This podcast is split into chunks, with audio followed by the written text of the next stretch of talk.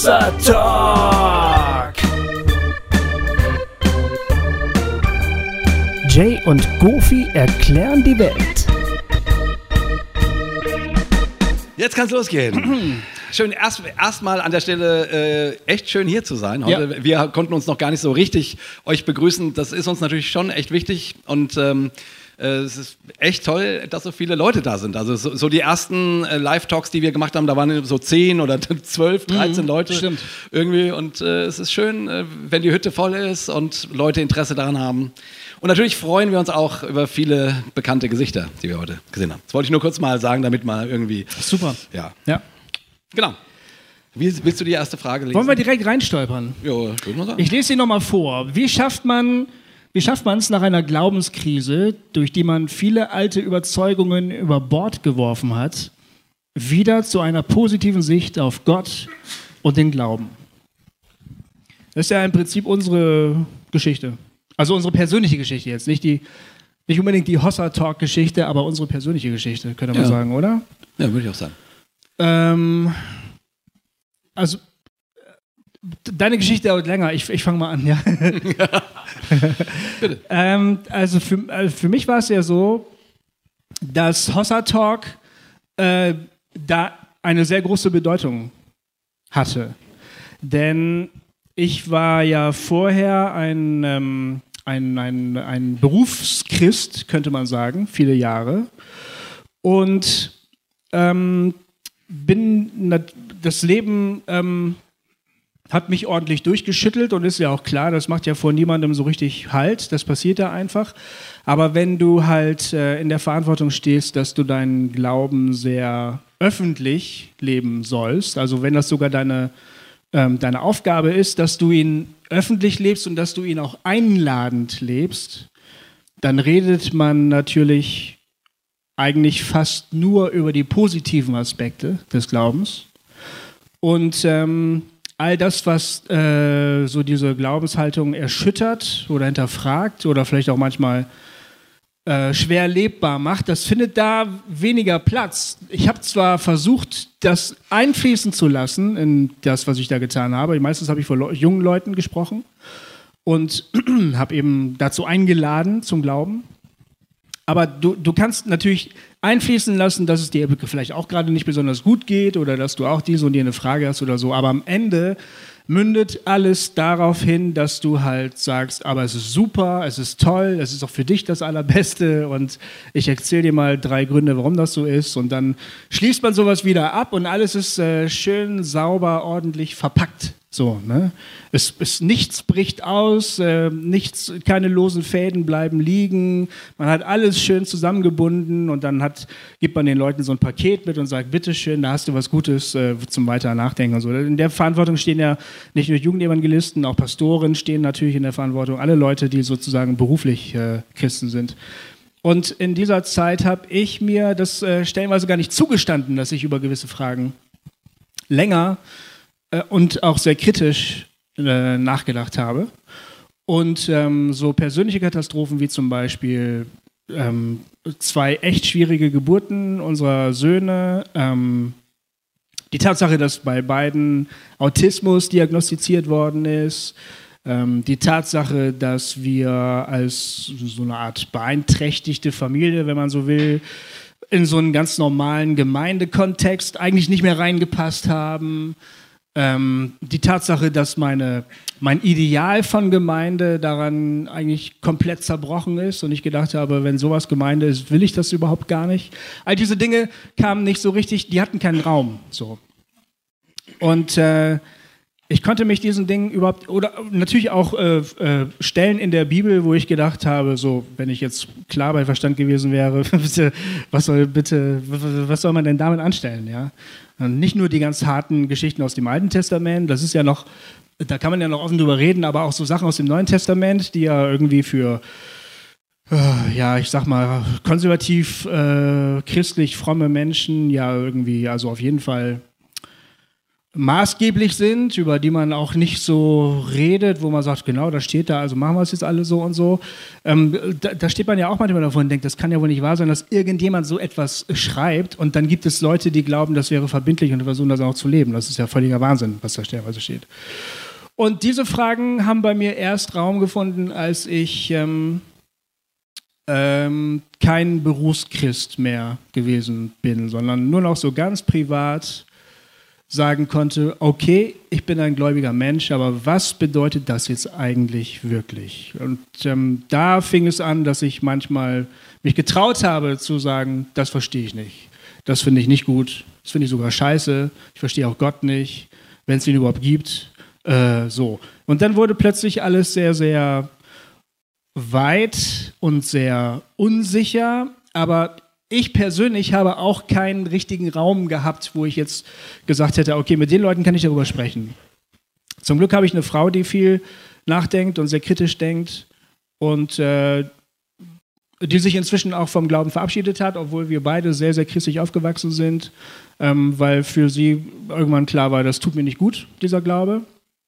Und da hatten wir immerhin schon mal so eine Art als, als Paar, so eine, so, eine, so eine Möglichkeit, dass wir über Dinge gesprochen haben. Ähm, aber dann eigentlich erst, als wir mit Hossa Talk angefangen haben und ich mit dir über diese Sachen gesprochen habe, äh, und du manchmal Sachen gesagt hast, wo mir fast äh, das Herz stehen geblieben wäre, weil ich gedacht sowas sagt man doch gar nicht, das darf man doch gar nicht sagen. So. Da überhaupt erst kam bei mir wirklich was so in, in Bewegung, was sich äh, befreiend angefühlt hat, aber auch sehr, sehr verunsichernd gewesen ist. Und ähm, es fühlte sich aber richtig an und das haben wir dann über Jahre jetzt gemacht und dadurch habe ich überhaupt erst wieder neu äh, Tritt gefasst in meinem Glauben, würde ich sagen. Also er hat sich komplett geändert oder nee, ja, er hat sich in vielen Punkten geändert. Ähm, er ist äh, in manchen Punkten ein bisschen vager geworden, als es vorher war. Da, wo ich früher sehr, sehr klare konkrete Antworten gegeben habe auf Fragen, tendiere ich heute öfter dazu zu sagen, weiß ich nicht, verstehe ich nicht, keine Ahnung. Aber vielleicht ist es so und so. Aber ich habe gemerkt, dass dadurch eine, die, die, diese Freiheit, die ich dadurch erlebt habe, das war das, was mir gut getan hat. Und was dann äh, heute dazu führt, dass ich zu diesem Glauben gerne wieder einladen möchte. Aber halt anders als äh, früher. Ja, äh, gut, ich, ich erzähle jetzt nicht meine ganze Geschichte. Ähm, ich hatte irgendwie überlegt, als, als ich äh, ungefähr vor 20 Jahren hatte ich eine ähm, sehr, sehr intensive Glaubenskrise. Ähm, damals ging es mit unserer Gemeinde nicht gut und irgendwie passierten da Dinge, die ich nur als ungesund empfunden habe. Also wo ich, wo ich das Gefühl habe, hier werden Menschen manipuliert und, äh, aber ich konnte das nicht greifen und irgendwie konnte man damals in dieser christlichen Szene, in der ich war, eigentlich auch keine Kritik äußern, weil man tastet ja den Gesalbten des Herrn nicht an. So, ne? Und irgendwie äh, ging es mir dann sehr, sehr schlecht und immer schlechter und ich fragte mich, was glaube ich eigentlich von dem, was wir hier so verkündigen und wieso erlebe ich das nicht und so weiter. Und dabei äh, kamen für mich dann ganz, ganz viele Steine ins Rollen, ähm, eben auch theologischer Art, weil ich irgendwie mich gefragt habe, was für Folgen haben denn bestimmte Glaubenssätze, die man so ganz selbstverständlich sagt. Keine Ahnung, äh, der Glaube ähm, an die Hölle, meinetwegen. Hm? Was, was, was, impliziert das, das denn? Was kommt denn aus so einem Glauben hin, hinterher immer weiter? So, ne? Und irgendwie ich, wurde ich immer unzufriedener und habe irgendwie gedacht, oder keine Ahnung, ähm, die, der Glaube, dass Homosexualität Sünde ist. Was, was macht das mit Menschen? Ich habe angefangen, mich, um, mich mit Homosexuellen zu treffen und zu fragen, wie, wie geht es euch damit und so weiter. Also mich zu beschäftigen mit den Dingen, wo ich irgendwie gedacht habe, die, die stehen so fest und darüber darf man nicht nachdenken, also zweifeln darf man kurz, aber dann muss man auch wieder auf Spur kommen. So. Und, ähm, und so viele, es gab so viele Glaubenssätze, keine Ahnung, der Glaube an, an, an Dämonen, an Teufel, an wie auch immer. Also, und damit sage ich nicht, äh, also einfach was löst das in mir alles aus? Was für verrückte Dinge habe ich getan aufgrund be bestimmter Glaubenssätze? So. Und, ähm, und gleichzeitig, wie gesagt, ging es mir nicht gut und ich merkte, irgendwas muss ich ändern. Ähm, also in meinem Glauben auch, war eine wirklich sehr existenzielle Glaubenskrise. Und ähm, naja, äh, ich, und ich war damals ja übrigens auch, auch Berufschrist, zwar ein Freiberufschrist, ne, mit Super 2, äh, doch recht bekannt auf der Bühne. Aber alles, was du, dein Erfolg sozusagen, hing natürlich irgendwie auch in deinem Glauben. Hing so, total oder? an meinem Glauben. Ihr hättet jetzt nicht einfach über, ja. über keine Ahnung was, also Tier, Tierethik oder, oder Teenie-Probleme oder. Ja, oder, oder äh, Tiernahrung oder irgendwas. also ich meine, also die, die, und das Problem war ja, NIM 2 oder, also damals noch NIM 2, aber dann ähm, Super 2 werdend. Ähm, wir waren ja eben auch bekannt dafür, dass wir äh, bei den Konzerten Bekehrungsaufrufe gemacht haben und all solche Sachen. Ne? Und mich hat das so in die Bredouille gebracht, weil ich da saß und dachte irgendwie, oh Gott, ich weiß gar nicht mehr, was ich glaube, ob ich das noch glaube und ob ich Gott überhaupt für real halte. Aber ich, wenn ich jetzt sage, ich bin, äh, ich werde Atheist, dann, dann, dann, dann kann ich aus der Band aussteigen. Das geht nicht irgendwie. Also, und eine ganze Zeit lang wusste ich dann auch nicht, glaube ich jetzt nur noch, äh, weil ich damit mein, mein Geld verdiene? So? Ich, ich konnte es nicht beantworten. Ich wusste es nicht. Ich wusste nur, es macht Spaß mit Super 2 und ich will auch nicht heucheln, ich, irgendwie glaube ich es schon. Äh, so, ne? Also eine ganze Zeit wusste ich es wirklich nicht mehr. Naja, und das war dann echt eben schon ein ziemlich langer Prozess, auch des, auch der, des sich Auseinandersetzens und sich Fragens. Und ähm, die eigentliche Frage war ja, wie kommt man ähm, dazu, also ich lese noch, noch mal vor, ähm, wenn man in der in der Glaubenskrise durch viele, äh, in viele Überzeugungen über Bord geworfen hat, wieder zu einer positiven Sicht auf Gott und den Glauben. Und ähm, das finde ich, ist tatsächlich die, die wesentliche Frage daran. Wobei ich finde, also ich finde erstmal das Wichtigste ist nicht, dass du auf eine positive Sicht auf den Glauben kommst, sondern dass du dass du glauben kannst, dass das, wo du ankommst, okay sein wird. Also ich sag mal so, äh, ne, ich, ich, ich kenne Leute, die sind Atheisten geworden und ich denke, gut für dich. Wirklich, ich gratuliere dir, weil du wärst unterge äh, untergegangen in diesem ganzen frommen Business. Und ich verstehe das und ehrlich gesagt, ähm, ja, also mir ist lieber, dir geht's gut, und du bist aus dem ganzen, aus dem frommen Sumpf raus. So. Weil irgendwie ist ja immer die Frage, ne, worum geht es bei der ganzen Sache? Es geht natürlich nicht nur darum, dass es mir oder dir gut geht. Äh, beim christlichen Glauben geht es um ganz viele Dinge. Aber zumindest, also äh, in manchen Situationen kann ich das durchaus als seelsorgerlichen Rat geben, ähm, ähm, weil ich aber auch davon überzeugt bin, dass nicht du den Glauben trägst, sondern dass Gott dich trägt. Also selbst wenn du Atheist wirst, ich, Gott trägt dich. Muss so sein. Der liebe Gott ist nicht plötzlich weg. Man braucht, also die erste Antwort darauf wäre, ach, du darfst deine Angst loslassen. Weil nicht du musst Gott tragen, sondern Gott trägt dich. Ja, das ist ein Punkt, der, der mir wichtig geworden ist, dass die, ähm, mein positives Verhältnis zu meinem Glauben hängt nicht daran, dass ich ähm, alle möglichen Überzeugungen habe und mir darin ganz sicher bin und die dann auch vertreten kann, auch von mir vertreten kann. Also ähm, es macht meinen Glauben nicht positiver oder besser, dass ich dieses und jenes ganz sicher weiß, sondern ähm, meine Erfahrung ist, dass mein Glaube weiter und irgendwie auch ähm, sicherer geworden ist, als ich verstanden habe, dass ich viele Dinge nicht kapiere und wahrscheinlich möglicherweise auch niemals verstehen werde. Und dass es aber nicht schlimm ist. Also das, was du gerade beschrieben hast, dass nicht ich mich an Gott festhalte, sondern dass Gott mich festhält. Und dass ich dann, ähm, dass ich dann einfach das Leben leben kann mit all dem, was mir da begegnet und sicher sein kann, dass Gott an meiner Seite ist und wir finden dann schon einen Weg gemeinsam so.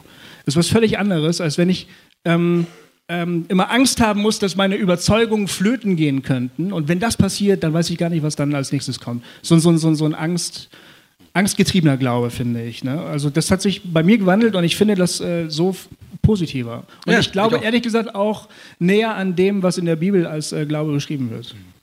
Ja, ich meine, die, die, ich meine, das, oft ist es ja so, kennt ihr vielleicht auch, ne? Äh, keine Ahnung, du bist in deiner Gemeinde, jemand äh, macht Abitur und so weiter und dann sagt er, ja, ich will jetzt Theologie studieren. Und du siehst hier den Ältesten in der Gemeinde, alle kriegen so einen ganz ernsten Blick und sagen, oh, aber da pass auf, dass, dass du nicht vom, vom Glauben abfällst.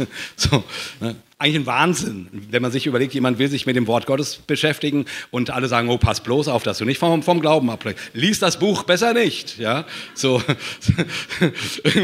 Und ich meine, ich, ich, ich, ich verstehe schon, warum die Angst da ist. Und auf der anderen Seite denke ich mir, ja, mein Gott, äh, wie groß ist der Gott denn, an den man glaubt? Von dem man behauptet, der hätte die Welt sogar in sechs Tagen geschaffen. Also ich meine, was, was ist denn das für ein Gott? Ist der so sch schnell davon beeindruckt, wenn jemand mal, keine Ahnung, durch eine Krise geht oder, oder alles Mögliche anzweifelt oder sogar zu Glaubensüberzeugungen kommen, die, die mit seiner Vergangenheit äh, brechen? Also an was für einen Gott glaubst du?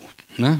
Also als Antwort. Und ich, ich würde immer sagen, ich meine, mein, mein Gott, wir hatten äh, letzte Woche bei uns äh, in der Gemeinde den Typen, der das schwarze Loch fotografiert hat. Der hat einen Vortrag gehalten. Krass. Total geil. Total geiler Typ. Äh, total eloquenter, witziger Kerl und Christ übrigens. Ähm, ähm, also äh, ging jetzt ja durch, durch die Presse dieses, dieses Jahr. Äh, und der hat einen Vortrag über die Größe des Universums gehalten. Und, das, ne, und natürlich kommt am Ende raus, ja, wir sind Staub, wir sind ein Staubkorn auf einem Staubkorn. Das ist so. Aber wenn man an Gott glaubt, dann, dann muss der ja dahinter sein oder in allem. Also es ist auf jeden Fall, kann es keinen Ort geben, an dem Gott nicht ist, wenn es nur diesen einen Gott gibt. Und dann muss das schon irgendwie eine relativ äh, unvorstellbar große äh, Figur sein. Also ich, ich will damit sagen, ähm, man muss doch keine Angst davor haben, dass dein kleines Leben den lieben Gott irgendwie komisch beeindrucken könnte. Gott braucht dich eh nicht, aber er ist trotzdem gerne mit dir. Und irgendwie so, also ne, die, ich, ich, ich finde, das, das Wichtigste ist irgendwie daran zu glauben, dass Gott trotz der ganzen Größe und Unvorstellbarkeit an dich glaubt. Und den Rest schauen wir mal. Also, ne, Zum Beispiel die nächste Frage. zum Beispiel. Hatten Adam und Eva einen Bauchnabel? ja, natürlich. Es waren ja Säugetiere. Und die hatten natürlich Vorfahren, ist ja klar. Weil sie sich ja entwickelt haben vom anderen Primaten. Äh, von daher hatten sie selbstverständlich einen Bauchnabel. Ja. Gut, ist die, ist die Frage, äh, ob es überhaupt zwei Menschen mit dem Namen Adam und Eva gegeben hat? Nein, wahrscheinlich nicht. Wahrscheinlich nicht, ne? Nee. Es äh, ist ja, sind ja auch eigentlich, eigentlich keine Namen in der Bibel, ne? sondern Eher Bezeichnung. Bezeichnungen, ne? äh, männlich und weiblich. Ja. Ähm, na gut, ich, ich weiß nicht, wie ernst die Frage gemeint ist. Ja, doch, die ist schon ziemlich clever, die Frage. Ne? Es Ja, kommt, so, kommt wie so eine Fangfrage daher, aber in Wirklichkeit steckt dahinter natürlich die Frage, ob wir an die Evolutionstheorie glauben Ist schon klar. oder nicht. Ne? Ist, Ist ja schon klar. klar. Ist schon klar. Ja, und also ich tue es halt. Ja. Welche theologischen Implikationen das hat, hat die Frage nicht gestellt. Ja. Ja. Ja, das, äh, darüber wollen wir auch immer noch mal reden. Das Ja, ist, äh, stimmt, Das stimmt, ist ein stimmt. Thema auf unserem Zettel. Also äh, wenn man eben an die, äh, wenn man der Evolutionstheorie folgt, hat das ja unter Umständen ähm, oder sind bestimmte Dinge nicht mehr so einfach festzumachen. Keine Ahnung, wie kam die Sünde oder das Böse in die Welt, ist nicht so leicht zu beantworten, wie wenn du an die sechs Tage Schöpfung glaubst und an die His Historizität des Schöpfungsberichtes, wo es einen Tag gab, an dem eine Schlange kam und äh, verführt hat und der Mensch gefallen ist und ab dem Tag sind diese beiden Menschen, die die Vorfahren von allen sind und so weiter, Erbsünde, bla bla bla bla bla bla bla. So. Okay, aber es ist, äh, das ist halt viel, viel schwerer zu glauben. Ja, genau. Also das andere ist schwerer zu erklären, aber das ist verdammt schwer zu glauben, würde ich sagen. Heutzutage ist es schwerer zu glauben. Ich glaube, vor, keine Ahnung, 500 Jahren äh, war das noch ganz einfach zu, zu glauben. Ich weil, bin mir, ja, vor 500 keine, Jahren vielleicht schon. Weil da gab es keine Alternative. Sozusagen. Okay, ja, vor 500 ne? Jahren vielleicht schon. Als diese Geschichte das erste Mal erzählt worden ist, glaube ich persönlich nicht, dass die Hörer und Hörerinnen gesagt haben, ah ja, klar, genau, die sprechende Schlange. ja. Alles klar, die kam da vorbei. Mhm, gut, ja. Genau. Sichi, sichi. Das war sicher nicht der Fall. Ja, ich genau. denke, von Anfang an war klar, dass es eine, eine, eine, eine Legende ist, eine, eine, eine, eine, poetische Geschichte. Wie ein Song irgendwie, hat ja auch ein Refrain. Ne? Ja. Ne? und siehe, es war sehr gut. Ne? genau. Ist wie ein Refrain. Ist, im Grunde. Refrain. Ist wie ein stimmt, Refrain. Stimmt, also, hast recht, ein Chorus. Ja. Und natürlich knüpft ihr diese Geschichte auch an andere Geschichten an, die schon bekannt gewesen sind zu der damaligen Zeit, genau. als diese Geschichte das erste Mal erzählt worden ist. Und da haben die Leute, glaube ich, nicht gedacht, alles klar, da gab es mal einen Garten und dann gab es ein Paar und die hießen Adam und Eva und dann kam eine sprechende Schlange vorbei, dann wurde es echt schwierig. Und da sind wir heute. Das glaube ich nicht. Das äh, vor 500 Jahren schon. Also Heute ich mein, auch noch, aber ja. damals glaube ich nicht. Nein. Nee, genau. Also als sie zum ersten Mal erzählt wurden. Aber irgendwann tradiert sich ja eben, eben sowas und dann, und dann wächst du damit auf. Natürlich. Und dann, das, und dann denkst du, ja klar, da war eine äh, sprechende Schlange. Ja, hast du schon sicher. mal eine Hab ich auch geglaubt. Ich habe das auch genau. geglaubt. Hast du schon mal eine sprechende Schlange gesehen? Nee, aber, nee, aber, aber da war eine. Geschichte war eine. Da war eine, ist schon klar. Genau. Die hatte auch damals noch Beine, mhm. äh, äh, denn die musste ja erst, nachdem sie verflucht worden ist, auf den Bauch kriechen. Genau. Vorher nicht. Genau. Also hatte die Schlange vor. Die wird in manchen äh, mittelalterlichen Gemälden wird die auch noch mit kleinen Beinen. Mit so kleinen Füßen? Ja, ne? ja, ja. ja. ja. Das ist voll süß. Mhm. Ja. Aber äh, naja, also, es ist also ich mache ja keinen Witz, das ist ja wirklich so. Ja, klar. Ja. Aber es ist trotzdem irgendwie süß mit den Beinchen. ähm, ja, ja. Aber was ich sagen wollte ist, äh, natürlich muss man sich irgendwie Gedanken machen, das ist dann schwerer unter Umständen zu erklären, als wenn du das mit so einem Tag und einem Datum und da ist das und das passiert und so weiter fertig erklären kannst. Ne? Ähm, Sicher. Und da muss man auch noch mal, ja, weiß ich auch noch nicht, ich habe mir darüber noch nicht so viele Gedanken gemacht, aber wissenschaftlich gesehen, ne, wir, wir hatten jetzt gerade bei uns in der äh, Gemeinde eben eine Woche über Wissenschaft und Glauben mit Vorträgen dazu, nach allem, was ich gelesen habe und weiß, und ich weiß, wenn hier Brüder und Schwestern von Wort und Wissen sitzen, die sehen das dann anders. Okay, weiß ich, es gibt auch Gegenmeinungen. Trotzdem, im, im, im, im, äh, also die, die, äh, die Wissenschaft ist sich sehr, sehr, sehr einig darin, dass, die, dass es eine evolutionäre Entwicklung gibt, äh, wie sich das Leben auf der Welt entwickelt hat. Das macht diese Geschichte ja nicht schlecht. Nee, nee, überhaupt nicht. Also das ist ja auch nicht... Ist eine fantastische Wie gesagt, ich, Geschichte. ich habe äh, im Moment noch keinen einzigen Witz gemacht, äh, also, da, also bei, wo wir darüber reden gerade. Ich meine, nichts witzig. Diese Geschichte ist grandios. Ja, natürlich. Sie erklärt wahnsinnig viel. Zum Beispiel, wo die Sünde herkommt. Äh, dass der Mensch ähm, sich anmaßt, das Maß aller Dinge zu sein, zum Beispiel. Und ähm, nichts über sich gelten lassen möchte. Das steckt in dieser Geschichte ja eigentlich drin. Ja. Ähm, das, ist, das ist die Ursache von allem, was wir an Bösem in dieser Welt erleben, bis heute, bis zu diesem Tag. Das ist, äh, das ist der absolute Kern von allem. Da steckt eine ganz schlaue, großartige Anthropologie drin. Ne? Und, und, und, es steckt noch mehr drin, nämlich äh, der Glaube, dass die Welt nicht einfach durch Zufall entstanden ist, sondern ja, dass es das, eine, ja. eine schöpfende, liebende Kraft gibt, die wollte und die begeistert war ja.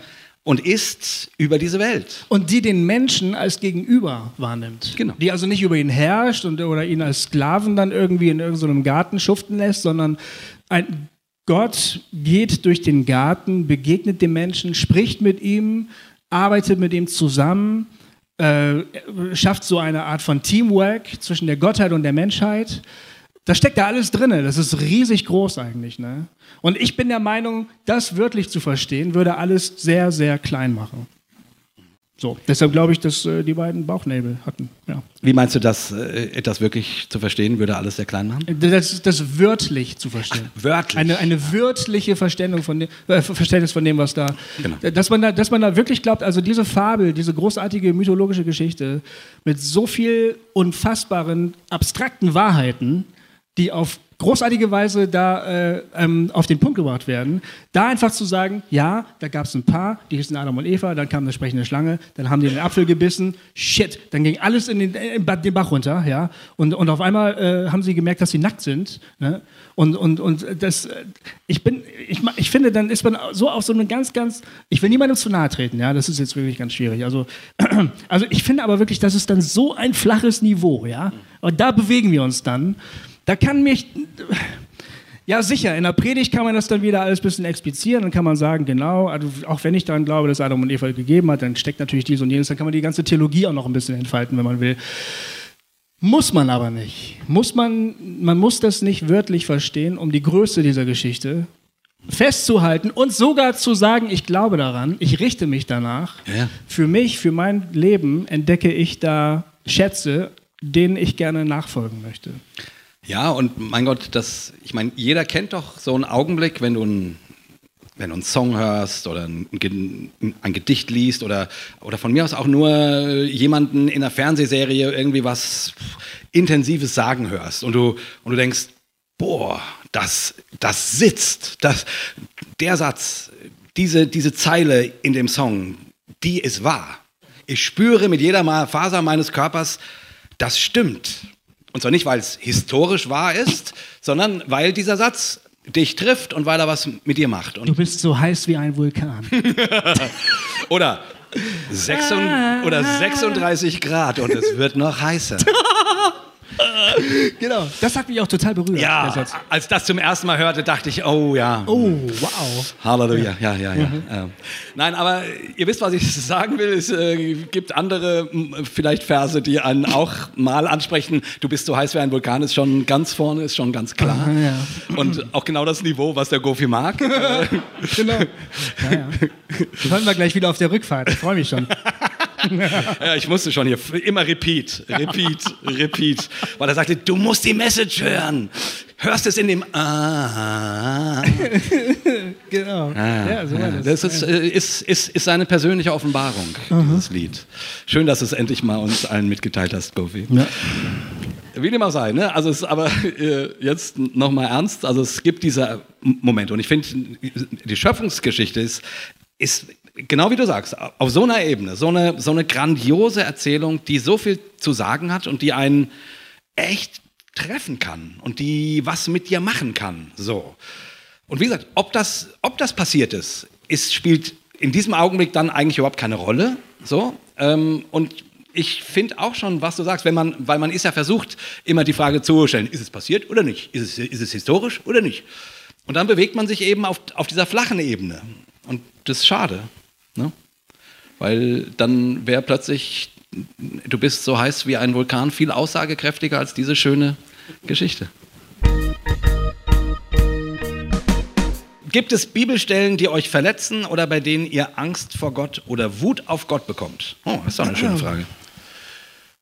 Ähm, Bibelstellen, die mich verletzen oder Angst und Wut auf Gott? Äh, haufenweise. Echt? Ja, ich, ich habe ja vorhin erzählt, also jetzt nicht mehr unbedingt, aber an dem Punkt, wo ich in meiner großen, in meiner großen Glaubenskrise war, ähm, da war das so, immer wenn ich Bibel gelesen habe, habe ich, hab ich immer gedacht, also äh, ne, irgendwas gelesen und gedacht, das kann, hä? das kann doch nicht wahr sein. Und dann, dann habe ich gedacht, boah, also, weil ich ganz oft eben so komische Stellen las aus dem Alten Testament und irgendwie, wo irgendwelche Leute abgemuxt wurden und so weiter. Und irgendwann habe ich gedacht, boah, ich, ich kann meine stille Zeit nicht mehr so machen. Ne? Stille Zeit, wo man sich morgens hinsetzt und Bibel liest. Und dann habe ich damals gedacht, na, aber äh, ab und zu Bibel lesen wäre schon nicht schlecht. Und dann habe ich mir die Losung als Bildschirmschoner auf den PC geholt. Ja, Losung ist ja auch eine ganz schwierige Sache. Nee, egal. Ja. Auf jeden Fall ähm, äh, damit habe ich auch ganz schnell wieder aufgehört, denn ein paar Wochen lang kam da kam da auch nur Scheißstellen. Da kam nichts Ermutigendes. So was gibt es in der Bibel doch gar nicht, Scheißstellen. So was gibt es da doch. Doch, gibt's. Nein, gibt's nicht. Nein, ich weiß es auch nicht genau. Also schwierige. Äh Jetzt lass mich meine Geschichte ja, ja, erzählen. Nein, ich, ja, genau. Ähm, auf jeden Fall Stellen, die mir Angst gemacht haben oder wo ich Gott nicht verstanden habe, wo, wo ständig äh, Gericht angedroht wurde, Zorn, und so weiter ausgedrückt wurde. Ähm, also gerade diese, die Drohreden der alttestamentlichen Propheten, die, die haben mir immer Angst gemacht, weil ich die sehr ernst genommen habe. Mir hat auch Jesus an der Stelle manchmal Angst gemacht, weil der schon manchmal auch sehr äh, deutlich äh, sehr, sehr drohend sprechen kann. Ähm, und, und das hat mir eine riesen Mühe gemacht. Dann die ganzen Stellen, wie wir haben darüber ja schon mal in einem Talk gesprochen, Elia, der die 400 äh, Baalspriester abmurkst. Und äh, sowohl vom Judentum als auch vom Christentum gefeiert wird als, als geistlicher Held. Immer noch. Äh, und ich, ich diese Geschichte lese und denke, es, es kann doch nicht wahr sein. Wir können doch nicht Osama bin Laden zum Propheten erklären. Das geht doch nicht. Wir können doch keinen, keinen religiösen Terroristen, und das steht in meinem Buch, das steht in meiner heiligen Schrift. Und das hat mir eine immense Mühe gemacht, weil ich dachte, wie kann ich äh, zur gleichen Zeit sagen, Osama Bin Laden, das mit den World Trade Center, das war gar nicht gut. Nein, nein, nein. Mhm. Und gleichzeitig sagen Elia, hey, super, das ist der Mann Gottes. Oder David ist auch so ein Abmurkser, ey. Puh. Meine Fresse. Also er hatte noch wesentlich mehr. Das ist schon mehr Osama Bin Laden, würde ich sagen. Ja, ja. So, was, was jetzt die Quantität genau, angeht. Genau. Jetzt. Also die Quantität ich, der, der äh, geköpften, also getöteten, ja. ja. Hm. Ich wollte nur sagen, es gab eine Menge Stellen, die mir persönlich Angst gemacht haben, weil, weil ich mich von ihnen bedroht gesehen habe, weil ich sozusagen Gott darin habe sprechen ähm, hören als der Drohende. Hm. Und dann gab es eine Menge Stellen, die mir, äh, so, also wo ich einfach gedacht habe, also, wenn, wenn Gott das gut findet, dann kann ich nicht Gott gut finden. So. Soll ich mal eine Geschichte erzählen? damit hatte ich große welche ich, Probleme, genau. Also zum Beispiel, die, wie hieß der Typ noch, der äh, Laban, hieß der Laban, der Typ, der die am Jericho überfallen und natürlich alle umgebracht. Äh, da habe ich noch äh, gnädig drüber weggelesen, dass die also mh, hm, auch alte Leute und Kinder ähm, alle getötet haben. Ähm, und dann ähm, war aber ähm, die Vorgabe, dass niemand äh, von den Reichtümern der Stadt also was, was für sich nehmen durfte. Es wurde gesagt, ähm, also ähm, in dieser Geschichte wird ge gesagt, genau. das alles verflucht. Genau. Niemand darf da was hernehmen. Und der, ich glaube, er hieß Laban, der hat aber äh, schöne Dinge gesehen, die er einfach nicht liegen lassen konnte. Die hat er mitgenommen und in seinem Zelt vergraben. Und ähm, dann wurde der, der nächste Überfall auf die nächste Stadt äh, schlug fehl und alle haben gesagt, okay, wir waren gerade nicht siegreich, es muss irgendjemanden bei uns geben, der gesündigt hat. Sonst hätten wir ja gewonnen. Und dann wurde so lange gelost, ja. bis also Laban und seine Familie äh, erlost wurden.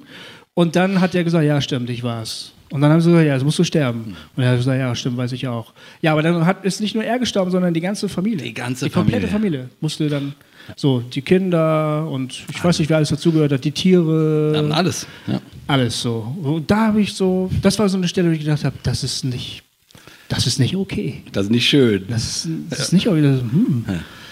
ja. ja, also, aber wütend, also ganz früher hätte ich mir das, glaube ich, selber nicht gestattet, ja. ah. wütend zu werden. Ja, äh, ich mir ganz früher auch nicht, aber wie gesagt, so meine, äh, also meine Phase, wo ich, wo ich anfing, solche Dinge zu hinterfragen, ist nun auch schon 20 Jahre her. Ne? Mhm. Also wo ich, wo ich zum ersten Mal mir eingestanden habe, ich verstehe das nicht. Ich weiß nicht, ob ich das so glauben kann, wie das mhm. da steht und, oder wie das auch von mir verlangt wird, dass ich das glaube. Und dann war ich zum Teil halt auch wirklich wütend, weil ich irgendwie gedacht habe, ja, verdammt normal. Also Jesus fand ich immer toll.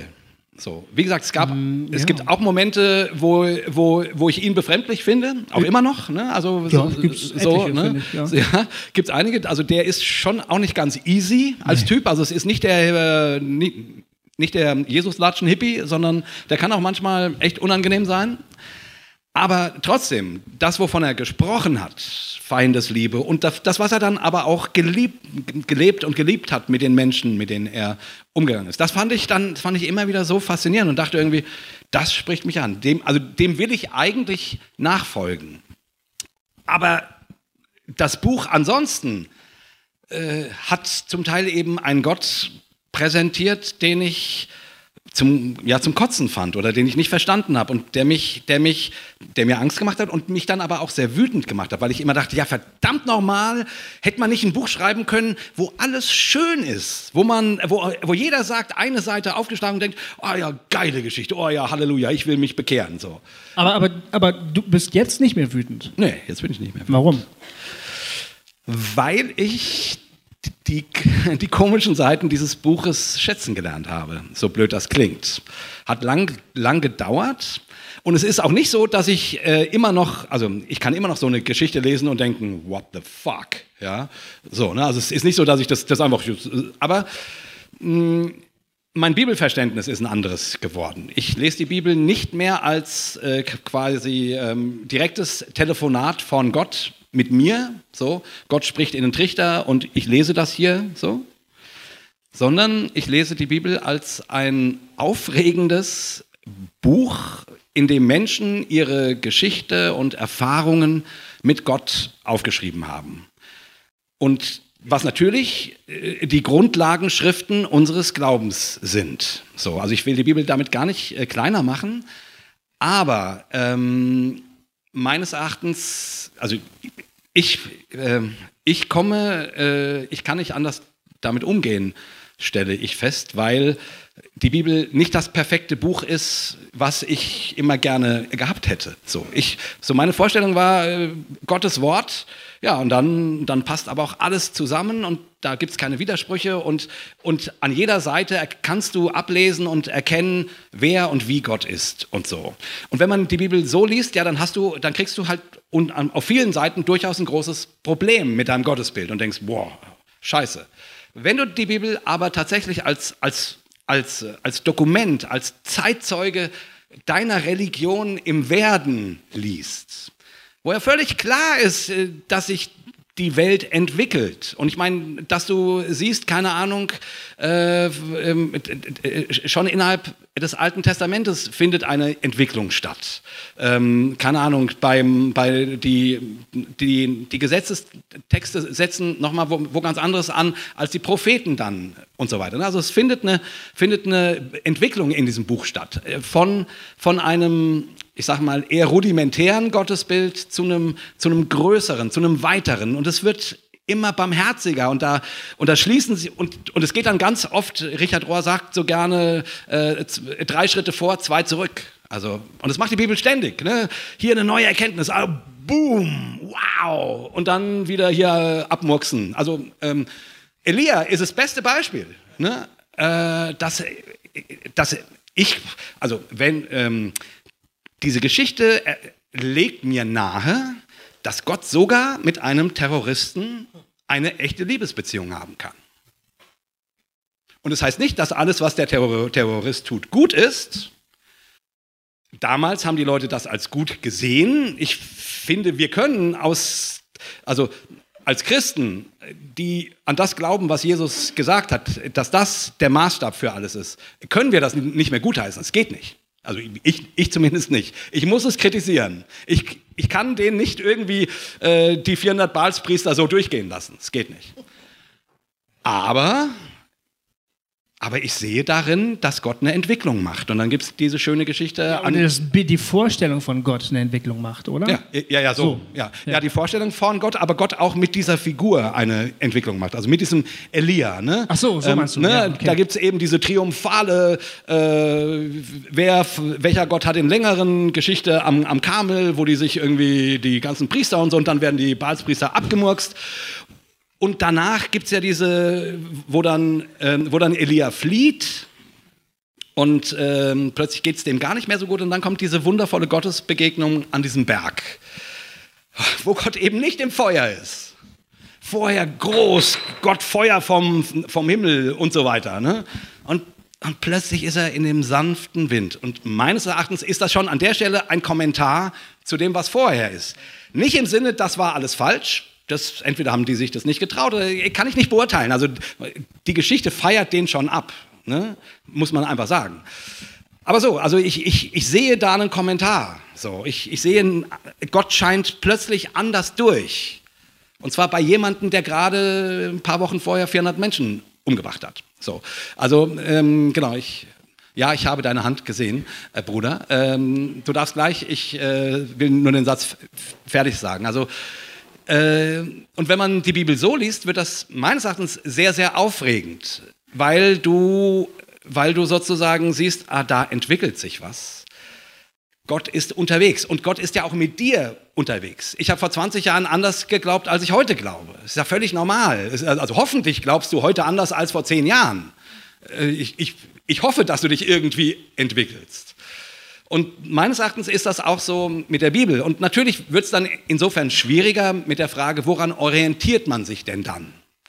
Ja, das wird schwieriger, als wenn du einfach aufschlägst und sagst, 400 Balspriester umlegen, super Idee. Ja?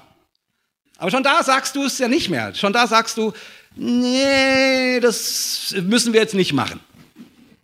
Zum Glück gibt es keine Balspriester mehr. Oh, sind wir fein raus. So. Ja. Also, das wirst du an der Stelle nicht tun. So, also du hast auch auch wenn du glaubst, das ist alles perfekt von Gott eingegeben und so weiter, Kriterien, mit denen du auswählst, woran du dich orientierst und, und woran nicht. Und, äh, und das ändert sich ja für mich auch nicht.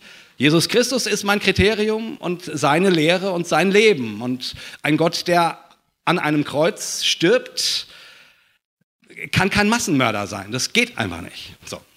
Okay, jetzt Frage. Ja, ich wollte kurz zwischenfragen. Ähm, ihr habt ja jetzt nur Beispiele aus dem Alten Testament gebracht. Und ich habe gedacht, weil ihr gerade gesagt habt, so zwei Schritte, äh, drei Schritte vor, zwei zurück, ähm, mal so ins Neue Testament springen, äh, Hananias und Sapphira, so. Lieblingsstelle. Genau, könnte, ich habe gedacht, der könnte vielleicht mal weitermachen. So. Gofi. Ja, wie sollen wir denn da jetzt weitermachen? Genau. ja, das ist natürlich auch eine Stelle, mit der ich äh, meine Probleme habe. Für alle, die sie nicht kennen, es war der Beginn der Jerusalemer Gemeinde, überhaupt der, der ersten Christengemeinde, noch damals in Jerusalem. Und ähm, es war, man könnte sagen, eine Art kommunistisches Kollektiv, äh, diese Gemeinde. Man hat sich alles geteilt, alles gehörte allen. Ähm, und die Leute, die Besitz hatten, haben den Besitz verkauft und haben den Erlös der Gemeinde zur Verfügung gestellt und damit wurde, wurden die Kosten gedeckt und die Leute äh, versorgt und so weiter und so fort. Und es gab eben ein Ehepaar, die auch Land hatten und die auch dieses Land verkauft haben und dann das Geld, den Erlös den Aposteln zu Füßen gelegt haben, so wird das da beschrieben. Und ähm, die haben gesagt, das ist alles, was wir dafür erhalten haben von diesem Land. Und ähm, stimmte aber nicht. Sie haben einen Teil des Geldes zurückbehalten, weil sie gerne auch was davon haben wollten. Das waren eben keine Kommunisten, das waren nur Sozialisten. das war, die waren jetzt mehr so auf der Schiene real existierender Sozialismus, sag ich mal. und ähm, da haben die Apostel sehr streng geschaut, vor allen Dingen der Petrus, und haben gesagt, stimmt das wirklich? Und ähm, der Mann, Hananias, war, war zuerst da, hat gesagt, ja, ja, das stimmt wirklich. Der Apostel wusste aber durch die Eingebung Gottes, dass das falsch war und er hat gesagt, du lügst nicht Menschen an, sondern du lügst Gott an und in dem, in dem Moment ist der Mann äh, tot umgefallen. Wurde rausgetragen, wurde verscharrt und dann kam die nichtsahnende Ehefrau später auch dazu und äh, sie wurde auch gefragt, ist das wirklich alles äh, Geld, äh, was ihr erhalten habt, was ihr uns hier zur Ver Ver Verfügung stellt? Ja, das ist alles. Ähm, dieselben Leute, die gerade deinen Mann verscharrt haben, die werden dich jetzt auch verscharren. Und dann ist die auch umgefallen, war auch tot. Und dann, das ist die Geschichte aus der Apostelgeschichte, äh, Neues Testament. Es fiel eine große Furcht auf die ganze Gemeinde und sowas hat so schnell nie mehr jemand versucht. Ja. War ist die Aussage der Geschichte. Also äh, es fehlt eine große Gottesfurcht auf alle. Das ist die eigentliche Aussage. Und dann geht es einfach weiter. Und so, dann ne? ging es einfach weiter. Ja. Kein Innehalten, kein Nichts, sondern die äh, Geschichte geht dann einfach irgendwie weiter, die geht was einfach dann als nächstes passiert ist. So. Genau. Ja. Aber, ich, aber, aber ist so eine, also jetzt, weil du vorhin so erstaunt geguckt hast, als ich gesagt habe, dass mir Geschichten Angst gemacht haben oder mich wütend gemacht haben. Mhm. Also äh, das war, das ist eine klassische Geschichte, die mich, die mich immer wütend gemacht hat. Gemacht hat. Aber das wurde ja nach der Präsenz gefragt, jetzt. Mich ja. macht sie nicht wütend. Ja. Ich glaube nicht, dass sie passiert ist. Ich glaube auch nicht, dass sie passiert ist, aber, ähm, aber die Geschichte als solches und auch ihre Wirkgeschichte, also ich denke Okay, immer, das ist was anderes, ich denke immer, wie eine Geschichte wirkt. Ich aber ich kann dir ganz kurz sagen, warum ich nicht glaube, dass, warum die passiert ist. Ja. Ich, muss, ich will das nicht angeben, aber ich bin Literaturwissenschaftler, ja, und Dieser Textabschnitt ist eine Ich bin nur Sozialarbeiter. Genau, du hast überhaupt nichts zu melden. Du, dieser Textabschnitt ist eine Komposition, eine sehr gute Komposition. Es liest sich wie ein Theaterstück. Man könnte es sofort, das ist wie eine Regieanweisung für ein Theaterstück. Du siehst es vor dir. Die Apostel stehen auf der Bühne, sie, haben, sie sind sehr ernst. Und dann kommt da also der Mann erst und alle, da steht der Chor drumherum und der Mann sagt das und der, der Apostel spricht, der Mann fällt tot um. Die äh, Jünglinge treten vor, die haben im Hintergrund gewartet. Äh, die tragen den Mann raus, auftritt die Frau. Ja? Ja, so, so steht es da, so steht es da. Die Apostel stehen immer noch auf der Bühne, sie sagen, hast du auch und wirst du wieder? Und sie sagt, ja, das habe ich genauso, zack, fällt die wieder um, wird rausgetragen. Dann kommt die, die, die, die Appellatio, also die, die, die Anwendung der Geschichte, eine große Gottesfurcht, aha, Schnitt, Vorhang zu, weiter geht's im, im Text. Und, und es, sie, sie steht völlig losgelöst, fast schon kontextlos in allem, was vorher beschrieben worden ist und was nachher beschrieben wird. Es steht einfach da wie eine Lehrgeschichte. Und die hat natürlich ihren Sinn und so weiter.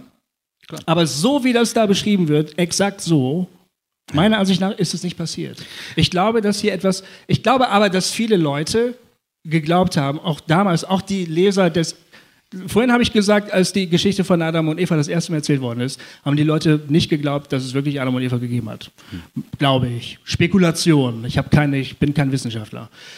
Ich glaube, die, die Zeitgenossen des Autors, Lukas, die das gelesen haben, ich könnte mir vorstellen, dass die geglaubt haben, ja, das ist so passiert. Alter, da müssen wir mal aufpassen. Aber ich glaube nicht, dass es wirklich geschehen ist. Äh, also und deshalb macht es mich ja nicht wütend. Ja, ich mache natürlich, was du sagst, klar.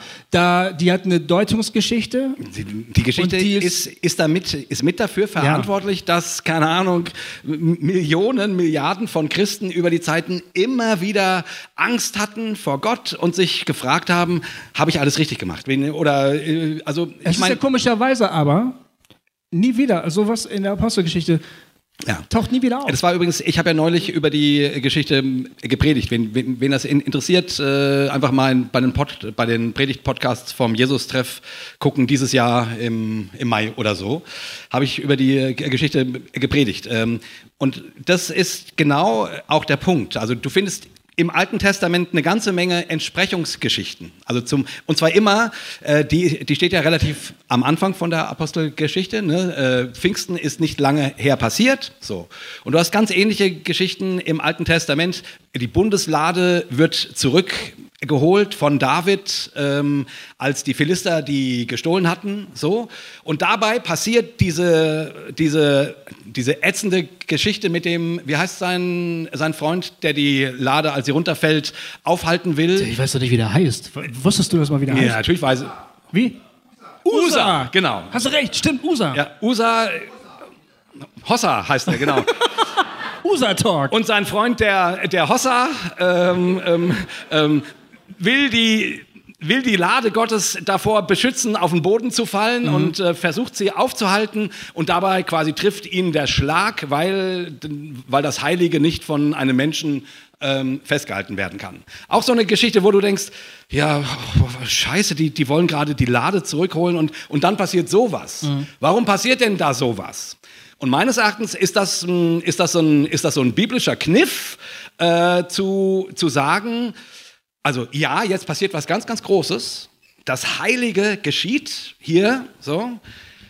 Aber es muss auch deutlich werden, dass, es, dass das eine wirklich ernste Sache ist. Ne? Genau. So. Und das wird an dieser Stelle genau über diese Geschichte transportiert und deutlich. Mhm. Das ist eine wirklich ernste Sache. Diese Geschichte mit Laban, übrigens auch, die du vorhin erzählt hast, ist, finde ich, ein ganz ähnliches Ding. Ja. Jericho wird, wird eingenommen, das Land ist kurz vor der Einnahme. Jetzt muss nochmal deutlich gemacht werden, es geht hier um eine wirklich ernste Sache. Mit Ja. Gott ist nicht so einfach zu, das ist kein Spiel. Ja. So. Ja, stimmt. Und, das genau ist die gleiche Funktion richtig. hat, hat, die, hat Ja. diese Geschichte von, Genau. ähm, von Hananias und Das ist Sapphira. kein Spiel, genau, richtig. Wir haben Und, es, genau. und die Frage ist natürlich, richtet man daran sein Gottesbild aus? Oder nimmt man wahr, okay, das scheint ein, ein, eine, eine literarische Figur zu sein. So. Und ich, ich würde halt sagen, ähm, im Alten Testament findest du ganz viele solcher Geschichten.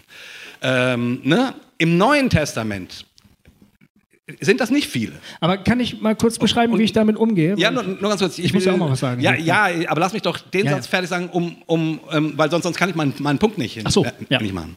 Ähm, ich finde sozusagen die, die ähm, jetzt hast du mich rausgebracht. Ja, ich ähm, weiß, ich darf ja nichts sagen, da bist du sofort raus. Das ist, Ja, du weißt doch. Ähm, wie noch sagen, die, äh, also die, die, die Menge an solchen Geschichten im Alten, Alten Testament ist sehr groß. Im Neuen Testament gibt es davon vielleicht zwei, drei. So.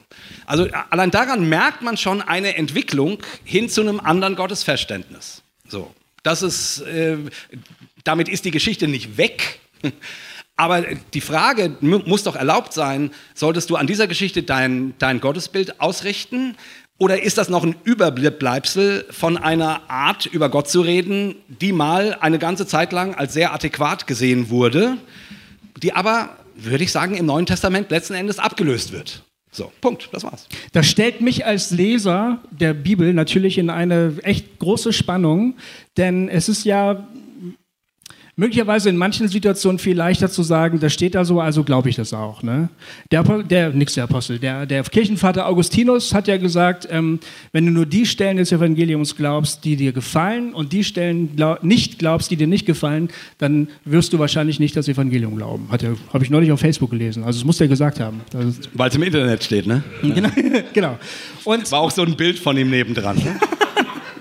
Und nehmen wir mal an, das ist ja gar kein so blöder Spruch eigentlich. Nee, nee, ne? er. Denn man, das kann man uns ja vorwerfen. Während wir uns hier um Kopf und Kragen reden, äh, denken mindestens ähm, 25 Leute hier im Raum, ja super. Ihr deutet euch die Bibel also so zurecht, wie es euch gefällt. Ne? Und der Vorwurf ist nicht ganz von der Hand zu weisen. Nee, nee. Ähm, ähm, ich bin, ich stehe in der Verantwortung zu sagen, okay, das kann ich jetzt annehmen. Das muss ich, glaube ich, irgendwie, da muss ich irgendwie anders mit umgehen. Wie treffe ich denn da eine Unterscheidung, die irgendwie auch äh, tragfähig ist? Ne? Und da, ich muss natürlich äh, sagen, ähm, aus der Nummer komme ich nicht raus. Wenn ich, den, wenn ich es so mache, wie ich es früher getan habe, ich glaube einfach alles, was da steht, weil es da steht und genau so, wie es da steht. Und dann noch ein kleines bisschen weiter über diesen Gott nachdenke, möchte ich wahrscheinlich nichts mehr mit ihm zu tun haben. Deswegen Und ich finde auch durchaus begründet. Ja, Ähm, Man kann natürlich den, man kann den, den Trick machen, den viele Evangelikale machen und sagen, die Wege des Herrn sind unergründlich. genau. Das ist die Nullnummer. Also so Damit wie kannst du alles So wie rechtfertigen. du irgendwo unterwegs bist, wo du denkst, Hä, das geht doch gar nicht. Ah, das verstehe ich noch nicht. Aber dermal einst werde ich es verstehen. Und dann bist du raus, ja? Und das ist ja irgendwie auch Bullshit. Also muss ich mir darüber überlegen, ich bin ja jetzt ein heutiger Gläubiger im 21. Jahrhundert. Ich will das ja irgendwie auch ernst nehmen. Ich will diese Texte ja ernst nehmen. Ich habe mich dazu entschlossen, sie immer noch als heilige Texte zu bezeichnen. Ja, definitiv. Und ihnen irgendwie zu folgen, weil ich glaube, da steckt so viel drin, auch so viel Gutes drin, auch so vieles, was diese Welt meiner Ansicht nach wirklich dringend braucht. Ich muss also irgendwie lernen, damit umzugehen. Dann komme ich aus der Nummer nicht raus, dass ich manchmal sage, Entschuldigung, dieser Gott, der da eben mal dieses Ehepaar wegrafft, weil die gelogen haben, das kann nicht der, das kann nicht Jesus Christus sein. Also, weil die vier Bücher äh, vorher, die haben, da, es- Jesus hat viele Härten, aber das, das, das kam da irgendwie nicht vor. Ja? Ich muss das schon irgendwie abwägen. Man kann natürlich den anderen evangelikalen Trick machen und sagen, die Bibel legt immer die Bibel aus. Das können wir auch. Also ähm, wir, wir können immer, glaube ich, auch die Bibel ins Feld führen äh, gegen Stellen, wo wir sagen, das kann so nicht gewesen sein. Ne? Das müssten wir mal ausprobieren. Könnten wir ein Buch drüber schreiben vielleicht. Aber, äh, aber genau das, was du gerade sagtest, ne, wenn man das dann so ganz ernst nimmt und dann irgendwann kommt man an den Punkt, wo man denkt, oh, will ich mit diesem Gott überhaupt noch was zu tun haben? Deswegen haben mich diese Stellen wütend gemacht. Ich habe immer gedacht, könnten die nicht einfach fehlen? Ich könnte so viel leichter an Gott glauben, wenn ich mich nicht damit auseinander, nicht mit so einer blöden Geschichte auseinandersetzen muss. Als, kurz nur, als die Geschichte geschrieben wurde, ging es den Leuten, glaube ich, genau andersrum. Ja. Weil die waren ja in dem Denkmodell drinne, da war das ganz normal. Ja klar, das Heilige passiert und jetzt muss hier mal klar gemacht werden, mit Gott ist nicht zu spaßen. Für die war das wahrscheinlich eine evangelistische Geschichte. So. Ja. Für uns heute ist es eine abstoßende Geschichte. Muss man schon mal sehen. Das stimmt schon. In der heutigen, ähm, ich würde behaupten, äh, du hast gerade gesagt, könnten diese Stellen nicht fehlen, ja? Äh, in der Bibellektüre der aller, allermeisten äh, strenggläubigen Christen fehlen diese Stellen. Sie fehlen. Sie werden überhaupt nicht gelesen. Als ich, als ich Und sie über werden nur noch in der Kinderstunde erzählt. Als da, wo die Menschen noch bietbar und formbar sind. Da, wo es noch in ihr Stammhirn rein kann. Gofi, es war so witzig, als ich über diese Stelle äh, gepredigt habe und ich habe mich echt geärgert, dass die mir diese Stelle aufgegeben haben. Ja, ja. Und dann, und dann, und dann lese ich die vor und dann gucke ich in lauter Gesichter und ich merke, die wissen überhaupt nicht, wo- wovon ich rede. die hören die heute zum ersten Mal. Ja, genau so. Und ich What? denke irgendwie, es, das steht doch nicht in der Bibel. lest ihr das verdammte Buch nicht? Es kann doch nicht wahr sein. Wie kann man nicht über diese Geschichte st- ge- gestolpert sein? ich meine, genau. äh, die waren so. alle nicht in der Kinderstunde, deshalb. Aber noch ein Punkt, weil du ja gerade äh, gerade ge- gesagt hast, ja, steht man nicht in der Gefahr, dass man sich die, die Bibel halt so schön redet, wie es einem gefällt? Und ich würde sagen, ja, in der Gefahr steht man. Aber mal ganz ehrlich, und du hast es eben ja Gunde auch schon gesagt, tun tut das jeder. Also auch der, keine Ahnung, äh, Superfundi Christ hat bestimmte Erklärungsmodelle, mit denen er bestimmte Stellen, keine Ahnung, runter abwiegelt oder nicht so wichtig nimmt und andere viel wichtiger macht. Also äh, erzählt mir bitte nicht, dass nicht jeder, der dieses Buch liest, immer, egal welche, welches Bibelverständnis er hat, in der Gefahr steht, da sein eigenes Lieblingsbuch draus zu machen. So. Ich, also das ist meines Erachtens so. Die, anderen tun nur so, als würden sie es nicht tun. Aber es stimmt nicht. Es stimmt einfach nicht. Ich glaube, wir sollten hier mal einen Punkt machen. Wir haben uns echauffiert. Äh, Ja, er ist schuld. nee, das war sehr gut. Das war ein sehr guter Hinweis. Nee, es ist auch wirklich, Ja, ja. wirklich, wirklich, ein guter Hinweis, weil mich nervt das auch, wenn, wenn die Leute immer sagen, ja, die Geschichten im Alten Test Testament, das ist ja echt schwierig, Mord und, Mord und Totschlag. Aber das Neue Testament, tata. Und dann kam Jesus und, und dann denke ich immer, genau das. Habt ihr nicht die Geschichte von Ananias und Sapphira gelesen? Habt ihr schon mal die Offenbarung gelesen? Oh, das mache ich gerade. Ja? Das ist aber hart. Also, ne, ich meine, äh, habt ihr euer Buch eigentlich gelesen? Das fragen uns ja auch die Atheisten. Und ich finde, sie fragen das zu Recht. Weil sie sagen, glaubt ihr den Scheiß? Und, und, und wir sagen dann, ja schon, aber in Jesus ist alles nochmal ganz anders geworden. So. Und, und, und ich verstehe die. Und deswegen, glaube ich, brauchen wir einen, einen Umgang mit der Bibel, der sie nicht verbiegt. Also, und ja, wo man sich der Gefahr bewusst ist, dass man da Dinge reinliest, ja, und man sich aber mit den Dingen auseinandersetzt und, und zu, zu, einer tragfähigen, zu einem tragfähigen Umgang damit kommt. Und ja, das wäre so unser Rat. Ein Nicht-Christ kommt zu Jay und Goofy und sagt ihnen, ich möchte Christ werden. Was würdet ihr, wie würdet ihr reagieren, beziehungsweise was würdet ihr ihm sagen? Oh, bitte nicht. Übergabegebet. Nein, es war ein Scherz. Ja, er würde erstmal wahrscheinlich gar nicht zu uns beiden kommen. Entweder zu dir oder zu mir, glaube ich, ne? oder? Schätze ich mal. Du meinst nicht, weil, dass wir hier so eine, hier so wie die Könige sitzen und dann, dann treten die Leute so vor und sagen, ich möchte gerne Christ werden. Ich würde mich freuen, übrigens. Ich würde mich freuen darüber. Ich würde mich auch freuen. du würdest dich freuen, oder? Mir hat gestern ein Freund erzählt, der auch schon mal bei uns zum Gast war, der Frank Bonkowski, dass von ihm ein Freund in seiner Gemeinde war ähm, und so, das klang mir ein bisschen so nach einer Art Zaungast, der mal da ist und mal nicht. Und der, äh, die haben zusammen Abendmahl gefeiert und der Frank äh, hat das Abendmahl erklärt. Worum geht's da und was, warum macht man das und so. Ähm, und danach äh, hat ihn dieser, ähm, dieser Typ angesprochen und gesagt, du Frank, heute habe ich zum ersten Mal das Abendmahl verstanden. Das ist ja echt spannend. Und als ich so drüber nachgedacht habe, habe ich, hab ich gedacht, ja, ich glaube, ich bin mein ganzes Leben lang schon, schon Christ. Und der Frank sagte, ja, wie geil ist das denn? Er fand das viel geiler, als wenn er gesagt hätte, und dann habe ich mich bekehrt. Weil er für sich begriffen hat, ah, das hat ja schon ganz lange in meinem Leben Raum, ohne dass ich es hätte benennen können. Jetzt habe ich Worte dafür gehört und die leuchten mir ein und ein Symbol gefunden. So.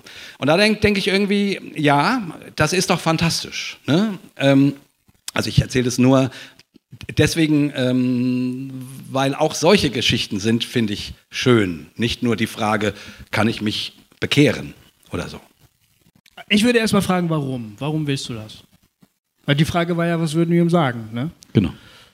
Ich würde erst mal wissen wollen, warum. Was hat dich denn jetzt so überzeugt, dass vom Glauben, dass du das auch gerne möchtest, dass du Jesus nachfolgen möchtest oder eine Schülerin von Jesus werden möchtest, so wie man das halt so nennt, wie man das umschreibt. Und ich, dann würde ich ihm, dieser Person, vielleicht ist es auch eine Frau, ähm, zuhören und da wäre ich ganz gespannt auf die Geschichte und ich nehme an, dass ich auch was Neues lernen würde über den Glauben, denke ich mal. Da würde mir jemand eine Geschichte erzählen über sich und Gott und wie die Dinge so äh, zueinander gekommen sind. Ich nehme an, da würde ich erstmal ganz erstaunt sein. Und wie gesagt, ich würde mich einfach wirklich total freuen. Ich, ich, weil ich davon ausgehe, dass es gut ist für einen Menschen zu glauben. Und äh, ich glaube auch immer noch, trotz allem, äh, äh, was ich bisher erlebt habe und bezweifelt habe und wieder neu angefangen habe zu glauben. Ich glaube immer noch, dass das Leben reicher wird, wenn man glaubt. Ja. Und ich bin auch davon überzeugt, dass ein Mensch in der Gemeinschaft Gottes überhaupt so richtig erst ähm, zum Mensch wird. Und na, gleich nachdem ich das gesagt habe, bin ich davon überzeugt, dass er schon immer in der Gemeinschaft Gottes gewesen ist. Aber den Weg des Glaubens zu beschreiten, bedeutet ja, sich das bewusst zu machen, das bewusst zu leben. Da würde ich auch zum, ich bin der Alphasöhner, also bin ich ja hier in Baden-Württemberg, glaube ich, in guter Gesellschaft. Das kommt ja von hier, glaube ich. Der Universalismus hatte ja im Pietismus äh, gute Tradition. Ähm, Origenes ist, äh, kam aus Baden-Württemberg? Nee, der nicht, stimmt, hast recht. Aber wir wissen jetzt ja auch, dass Donald Trump und, und also Amerika und Italien führen ja schon lange eine ganz, ganz enge Partnerschaft. Schon seit der Antike, soll er gesagt haben. Äh, Hat er gesagt? Äh, angeblich. Ich habe das auch nur bei Facebook gelesen, aber, aber, aber ich habe das Gesicht der italienischen äh, Übersetzerin äh, gesehen. ich habe keine Ahnung, ob das stimmt, aber äh, ja, genau. Auch Origenes war schon Pietist. Das, ähm, das steht schon mal Wahrscheinlich, fest. ja. Ja, und ich glaube, meine persönliche Überzeugung ist, äh, jeder Mensch ist bereits in der Gemeinschaft Gottes, aber es ist vielen gar nicht bewusst, glaube ich. Und äh, natürlich kann man auch dagegen leben, gegen die Gemeinschaft Gottes. Aber wenn dann jemand sagt, ich möchte jetzt dem Jesus nachfolgen, dann würde ich sagen, super, lass uns drüber reden, was das bedeutet. Und es könnte sein, es könnte erstmal sein, dass wir gemeinsam Bibelstellen lesen. Ich weiß noch nicht genau welche, aber äh, Johannes 3, Vers 16. Vielleicht zum Beispiel, ja, genau. Und dann könnte es sein, dass ich zu ihm, dieser Person sage, ja, lass uns gemeinsam beten und sag das Gott doch mal selber. Oder sag das Jesus doch mal selber. Und das würde ich aber nicht machen, weil ich glaube, dass das ein Sakrament ist und dass es erst in dem Moment passiert, wo er dieses Gebet ausspricht. Ja gut, das habe ich aber früher geglaubt. Ja. Ja, guck nicht so. Also Ja, aber, ich habe das äh, wirklich geglaubt. naja, aber also- ich, das glaube ich halt heute nicht mehr, Ja. sondern ich würde sagen, es ist eine Hilfe für dich. Es ist ein, ein, ein bewusster Startschuss. Du wirst dich an diesen Tag, an diesen Moment, an unser Gespräch, du wirst dich daran erinnern. Du wirst dich auch, es ist auch gut für dich, wenn du dich daran zurückerinnern kannst eines Tages, dass du das mal gesagt hast, ich will das so. So habe ich zum Beispiel auch meinen Sohn getauft äh, in der Badewanne, ähm, weil wir ja nicht zu einer äh, Kirchengemeinde gehören. Ähm, äh, weil mir das einfach ganz wichtig gewesen ist. Er wollte das. Ja. Und da habe ich doch nicht, ich habe natürlich nicht versucht, ihm das auszureden. Warum? Nee, wir haben gesagt, okay, in den Sommerferien machen wir das. Ähm, so, und dann war das soweit und dann äh, haben wir das gemacht, einfach weil ihm das auch wichtig war. Äh, das macht man so, das ist ein Startpunkt für mich, das ist eine bewusste Entscheidung und dieses Ritual, das hilft mir dabei, das zu verinnerlichen. Ich finde, So, so würde ich das sehen. Ich finde, daran ist auch überhaupt nichts auszusetzen. Ich weiß. Also, Ich- meine, das, äh, das Übergabegebet ist nicht biblisch. Das kommt in der Bibel nicht vor, sowas. Das stimmt. Ne? Also es, du kannst mir keine. Bibelstelle stellen, wo jemand so ein Gebet spricht. Das gibt's nicht. Ähm, aber das kann eine schöne Hilfe sein für jemanden, irgendwie zu sagen, ich möchte heute irgendwie meinen Glauben festmachen. Ich möchte mich entscheiden, Christ zu werden oder sowas. Und deswegen finde ich, das kann man das, das machen. Ja klar. Und äh, ich, ich, es ist nicht so meins, glaube ich. Ich weiß nicht, aber ich, ich würde irgendwie lieber, ich fände es schöner, den jemand, denjenigen zu ermutigen, selber was zu formulieren, wenn er das kann. Aber auch ganz viele Leute. Aber, aber du würdest, es, würdest ihm noch helfen wollen. ja, natürlich würde ich Also- ihm helfen wollen. Also ich sage nur so, ne? Also ich, ich würde das dann, also wahrscheinlich wäre es genau so. Ich würde erstmal sagen, hey, komm, formulier das doch selber und so. Und es ist ja so, wenn man überhaupt keine Berührungspunkte mit Gebet hat, ist meine Erfahrung die, dass die Leute dann erstmal eine ganz große Scheu haben, dass es denen echt schwerfällt, ein Gebet zu formulieren. Und dann würde ich wahrscheinlich, wahrscheinlich doch sagen, ja, oder sprich mir nach. So. Ja, natürlich, ne? Vorbeten. Ist ja, doch, natürlich, klar. Aber da, da, da sträubt es sich in dir, oder was? Ja, oder? es ist halt nicht so meins und so. Was heißt Aber das denn? Was heißt das denn, dass es nicht so meins? Was bedeutet das? Ja, es ist, es ist, wie, es ist wie Schlager. Es ist auch nicht meins. Und ich muss damit leben, dass es Menschen hören. Also, ah, äh, und dass es Menschen sogar schön finden. Äh, und dass in mir regen sich da halt Gefühle, ne, so, so Gewaltfantasien. Ja, gut, also, ja, verstehe schon, aber. Ist so. Okay. Ich will damit sagen, es ist nicht so meins. Also ich, ich, ich, aber du ich würdest es natürlich tun, wenn, ja, natürlich. wenn du jemandem helfen willst. Ja, das habe ich doch vorher ge ja. gesagt. Es ist nicht biblisch, aber man kann das benutzen. So. Genauso wie. Genau so, genau. Man kann das benutzen. Ja, man kann das benutzen. Es, es hilft. Ja. Und um das auch noch zu, äh, zu sagen, ich würde mich natürlich sehr freuen, weil ich irgendwie äh, es ist ja gar nicht so, dass ich Menschen den Glauben ausreden möchte. Ich möchte gern, dass Menschen mündige Christen werden und dass Menschen selbstständige Christen werden und ihre Angst verlieren und dass sie, und dass sie sich nicht von anderen vorschreiben lassen, was sie zu glauben haben, sondern da eine eigenständige Beziehung, in einer eigenständigen Beziehung mit Gott leben, selbstverantwortlich. Aber, aber den christlichen Glauben, den finde ich fantastisch. Ich, ja, ich freue mich, wenn jemand sagt, ich möchte gerne Jesus nachfolgen. Ja, wie, was kann denn Schöneres passieren, als dass jemand sich daran orientieren will, dass jemand gesagt hat, liebe sogar deine Feinde. Was kann denn Schöneres passieren? So, ja. Mutet Gott einem echt nur so viel zu, wie man mit ihm zusammentragen kann? Das ist, also, sorry, dass ich dabei lache. Aber ich. Äh, ist aber ein Zitat. Ja, ja ich, ich weiß. Also aus der Bibel jetzt. Ich weiß, Römerbrief. Äh, ähm, nee, das nee, ist Petrus. gar nicht Römer. Ist, Petrus. Ist es Petrus? Ja, hm, stimmt. Ich weiß nicht, der Im Römerbrief, äh, das ist die Geschichte mit Petrus der Dritte. Ähm, Petrus alles wird dir zum Besten dienen. Erste, und so, ja. ne? Nee, nee, nee, ja, genau, richtig. Das, Das ist ist alles, vom genau. Aber du hast recht, das ist Petrus. Äh, genau, Gott trägt, gibt uns seine, trägt uns Ah, seine Last auf. ich halte das aber für Quatsch. Er hilft, sie, er hilft uns auch, sie zu tragen, Also, glaube ich. Hm? Nee, nee, er hat recht, ich glaube, es ist Petrus. Also, sorry, dass ich dabei kurz lache. Hast du die Konkordanz, dann hast du recht. Ach so, kein Akku mehr. Er hat eine Konkordanz, aber kein Akku mehr. Ist, ist ja auch egal. Ich wollte kurz sagen, ich, ich wollte mich kurz entschuldigen, dass ich, während ich die Frage las, lachen musste. Aber für mich ist es echt eine absurde Frage. Du musst, also wenn man die Fernseh, wenn man, wenn man die Tagesschau anmacht und, und, sich, und sich fragt, wie man so eine Frage ernst nehmen kann, dass Gott keine Menschen mehr zumuten könnte, als er tragen kann. Also das ist für mich absurd. Ich, ich sehe jeden Tag, dass Menschen die fürchterlichsten Dinge tragen und ertragen müssen. Also, sorry, das ich, ist, also meine Wahrnehmung der Welt ist nicht so, dass Gott dir nur so viel zumutet, wie du ertragen kannst. Sorry, glaube ich nicht. Also ist, ist nicht meine Lebenserfahrung, auch äh, ja genau. Ähm, äh, und wie ich muss dann, also ich, keiner will das hören, natürlich. Alle wollen einen, einen Gott, der sie, äh, keine Ahnung, im letzten Augenblick noch rettet. Aber äh, nicht mal Jesus wurde im letzten Augenblick gerettet. Ich habe ne, ich hab eine ne coole Idee vielleicht. Gab es einen Einwand oder was? Nee. I'm Psalm. Ach so, altes, nicht Petrus. Test, altes Testament, dann ist ja Ego dann. Ähm, was ja, was vielleicht beim Verständnis dieser Stelle in der Bibel helfen könnte, wäre, wenn wir unseren Blick auf uns als Individuen ein bisschen aufgeben könnten. Vielleicht hilft das. Ich weiß, es ist nur eine Überlegung, fällt mir gerade ein, ja. Aber das ist ja häufig so.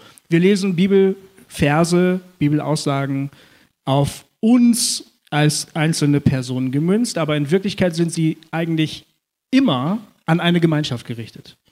Niemals an eine einzelne Person. Und ähm, auch dieser Satz, ähm, Niemals? ich Meinst meine sicher? nicht. Ja Also- gut, klar, es gibt Aussagen, wo jemand spricht und er spricht zu einer Person. Ja. Aber wenn da zum Beispiel Aussagen stehen, sowas wie äh, vertraut dem Herrn von ganzem Herzen oder äh, werfet, werft eure Sorgen auf ihn oder irgendwie sowas, ja, Da, da ist immer eine, eine Mehrzahl angesprochen. Es wird eigentlich immer eine Glaubensgemeinschaft angesprochen, meiner Ansicht nach. Müsste man Mhm, mal okay. nachschauen, ob das, ob das passt. Aber ich meine zumindest, der Blick ist eher auf eine Gemeinschaft bezogen und in Ausnahmen auf Individuen.